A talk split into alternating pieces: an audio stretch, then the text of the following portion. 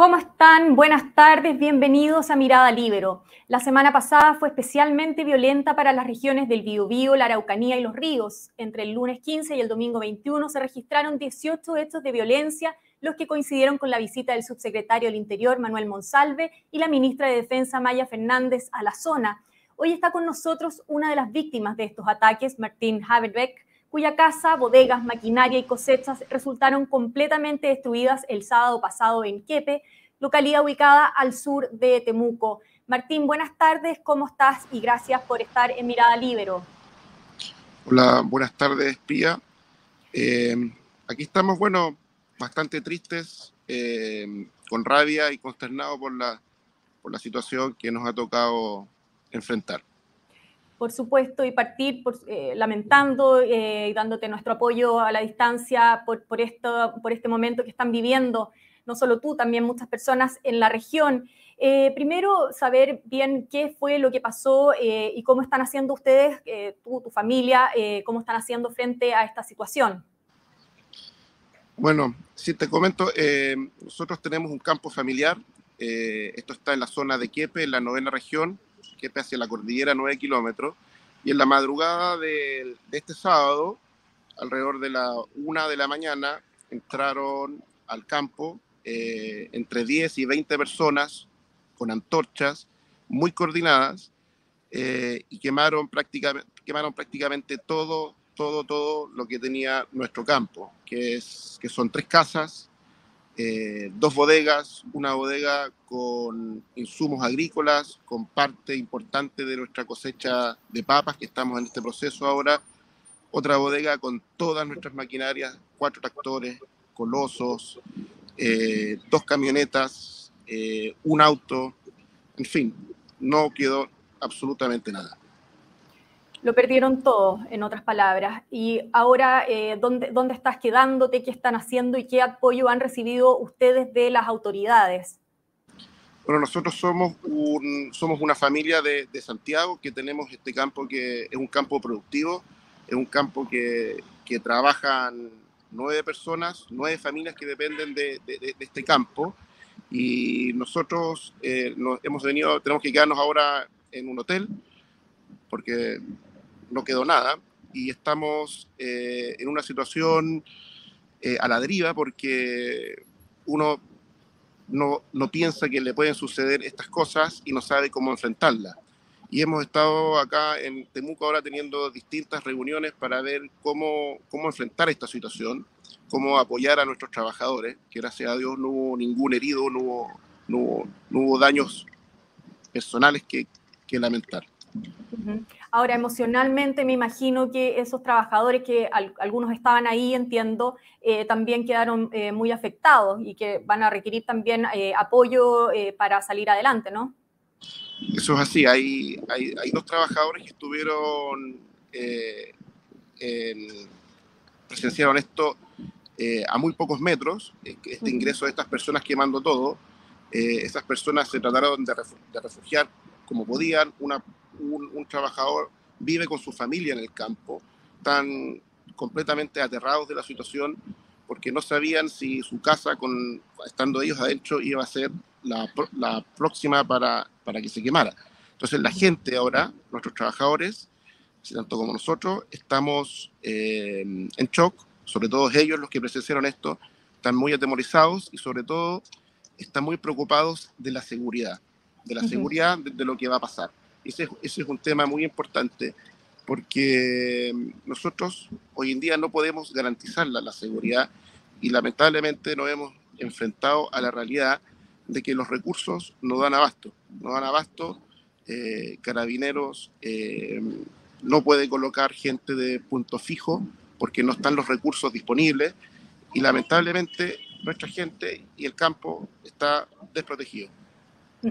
Martín, ¿ustedes habían recibido antes amenazas? ¿Habían sufrido algún tipo de ataque previo a esto? ¿Algo que los hiciera pensar que eh, podía llegar algo de este tipo?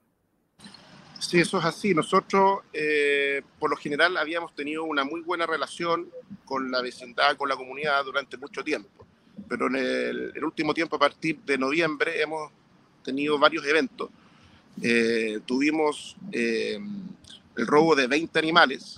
Nosotros tenemos engorda, tuvimos robo de 20 animales, nos, han robado unas motos. Eh, también sufrimos por los incendios que se produjeron en el verano en la zona de la novena región, se nos quemaron varias hectáreas y esos incendios fueron eh, causados de manera intencional.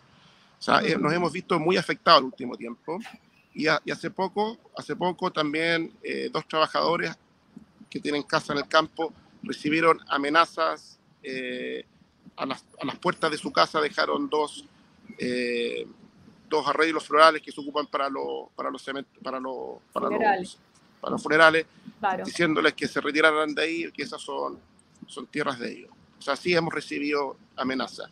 Y, y, lo, y lo que te quiero manifestar aquí es que uno se siente desamparado, uno siente aquí que el Estado ha perdido esta guerra, ha perdido esta batalla porque cada vez, cada vez hay más incidentes en, en, la región y cada vez son más graves y uno ve que el Estado no da abasto. O sea, esto es un partido que ya lo perdió y la gente que está haciendo o gobernando son estos grupos terroristas que hacen lo que quieren y no terminan ninguno preso, no hay ningún detenido, no hay nadie que sea juzgado.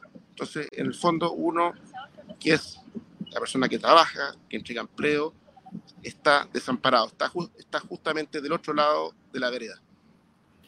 Eh, últimamente eh, se ha estado conversando mucho sobre la eficacia del estado de excepción. Se cumplió la semana pasada un año desde que está eh, funcionando, bueno, a pesar de que los años anteriores también había habido, pero bajo este gobierno.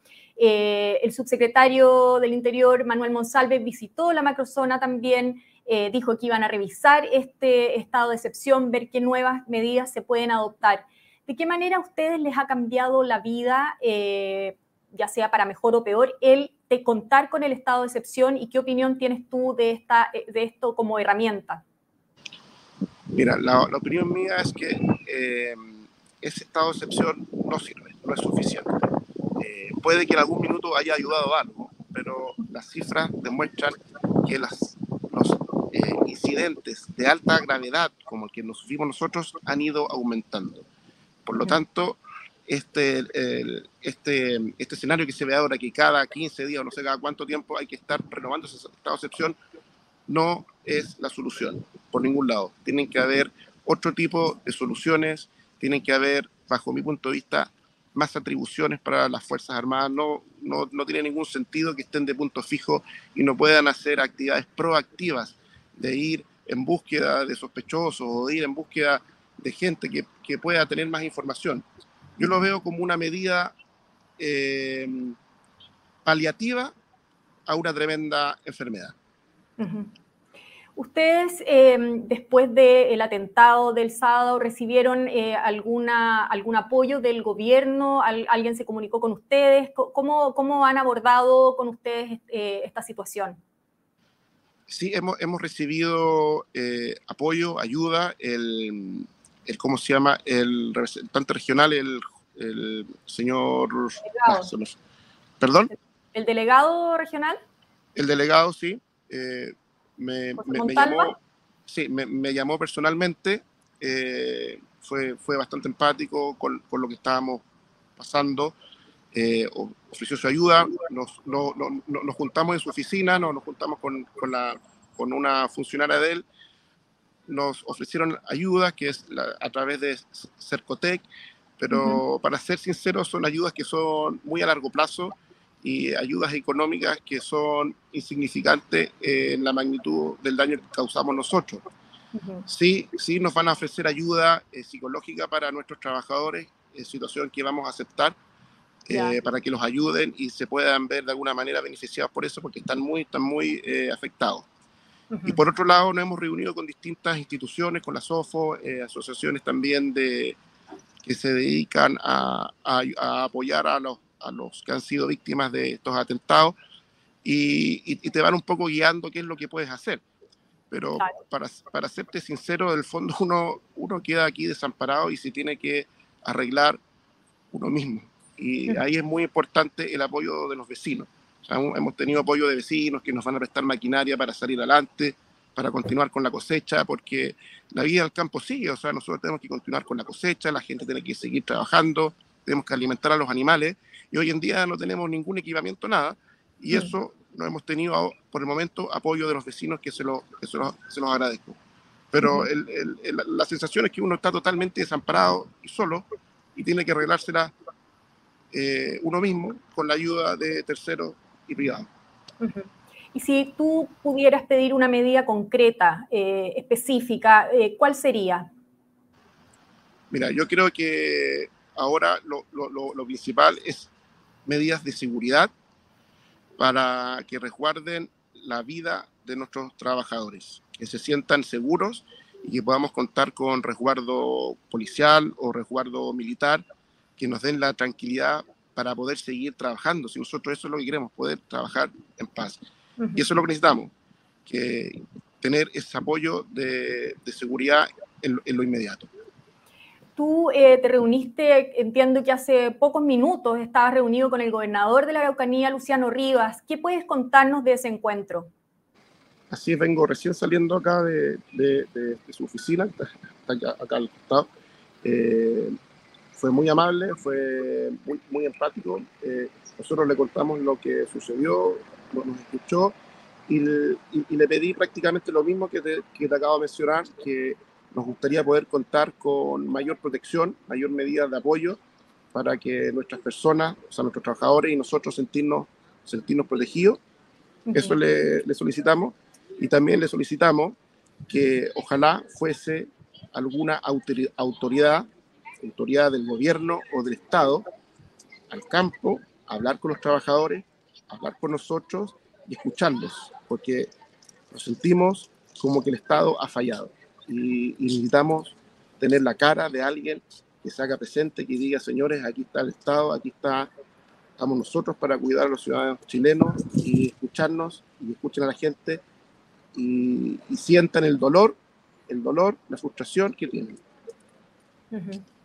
Bueno, Martín, te agradecemos mucho el testimonio, eh, te acompañamos aquí a la distancia y esperamos que todo vaya eh, mejorando y saliendo como, como ustedes esperan.